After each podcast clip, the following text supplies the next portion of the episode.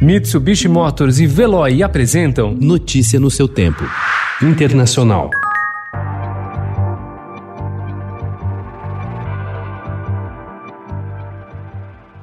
Parlamentares turcos aprovaram ontem projeto de lei que dá ao governo amplos poderes para regular o conteúdo das redes sociais. Plataformas com mais de um milhão de usuários diários, que incluem o Facebook, o Twitter e o YouTube, terão de abrir escritórios na Turquia com representantes que atendam às demandas do governo ou as de qualquer cidadão para bloquear ou remover conteúdo considerado ofensivo.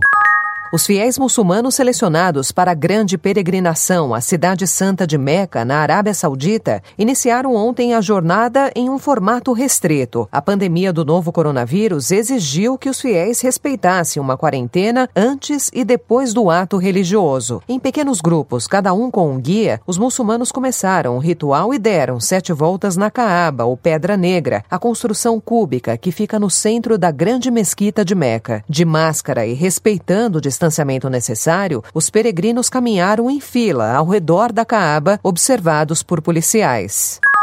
Os policiais federais enviados pelo presidente Donald Trump para Portland começarão a sair da cidade hoje, anunciou a governadora do estado de Oregon, a democrata Kate Brown, pelo Twitter. O contingente travou duros confrontos com pessoas que participavam de protestos contra o racismo e a brutalidade policial há semanas após a morte de George Floyd, um negro foi asfixiado por um policial branco no fim de maio.